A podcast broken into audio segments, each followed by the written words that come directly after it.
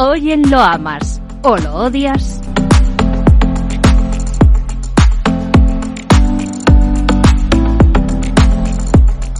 Walmart ha superado estimaciones con sus últimas cifras que han sido bien recibidas por el mercado. Además, la cadena de supermercados ha elevado sus previsiones para este ejercicio. Su apuesta por la compañía Vicio le va a permitir plantar cara a su gran rival online, Amazon.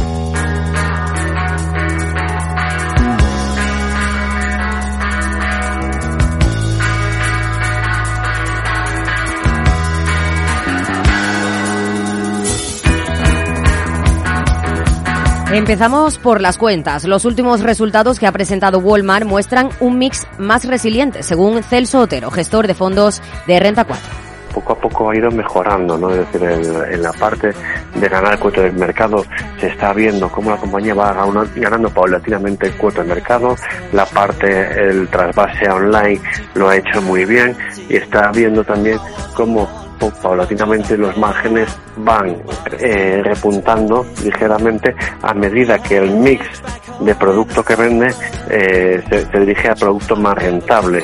No hay que olvidar que estamos en un entorno inflacionista, lo que ha impactado directamente a los minoristas, ya que los precios más altos han hecho que los consumidores compren menos. Pese a ello, Walmart ha resistido bien, según apunta Julián Coca, gestor del fondo Globo se juntaba con una demanda algo más débil porque la gente, bueno, pues veía los, los precios como estaban de altos, la inflación y, y al final pues eso te provocaba que, eh, que fueran algo más cautos a la hora de comprar. Y lo que nos encontramos este cuarto o este último trimestre, perdón, es eh, una mejor evolución del negocio, eh, esos inventarios limpios, que la demanda está empezando a repuntar con, con más fuerza Además, en este sentido, la firma ha llevado a cabo una estrategia exitosa para ampliar su base de clientes. Eh, el cliente de, Walmart, no el cliente tradicional, sino que incluso un cliente eh, de una renta más alta esté yendo a sus centros a, comprar y, se está reflejando en, un mayor volumen. Así que buenas noticias eh, para la compañía.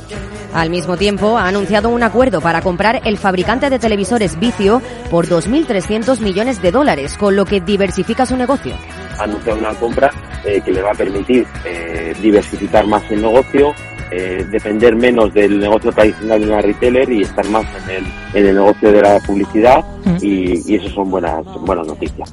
Walmart potencia su negocio publicitario en televisión conectada con esta compra. La operación va a permitir a la cadena de grandes almacenes utilizar los valiosos datos que obtiene esa compañía de sus usuarios para explotarlos comercialmente y plantar cara en el segmento a su gran rival Amazon.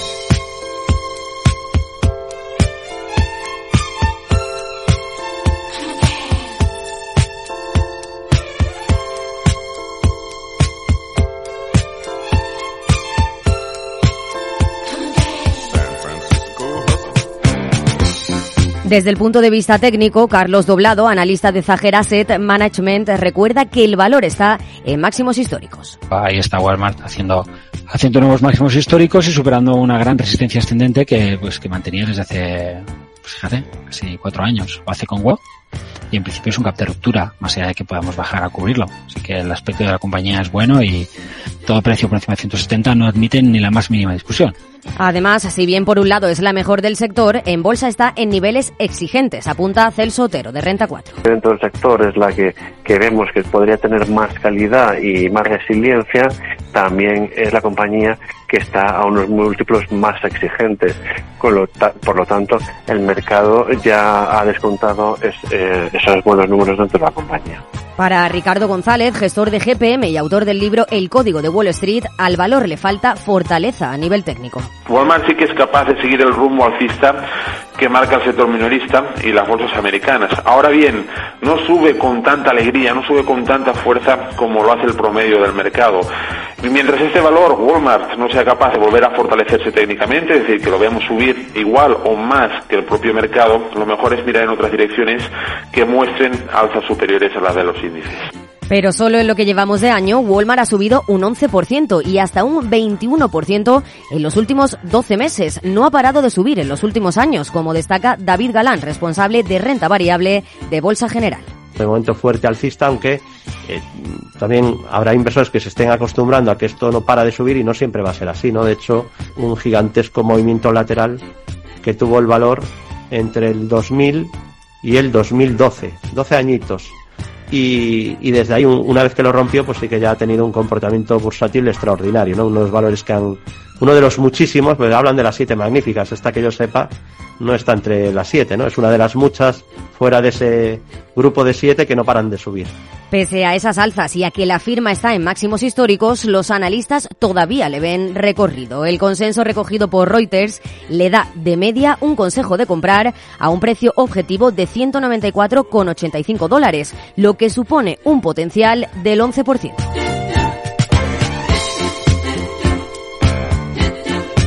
¿Lo amas o lo odias?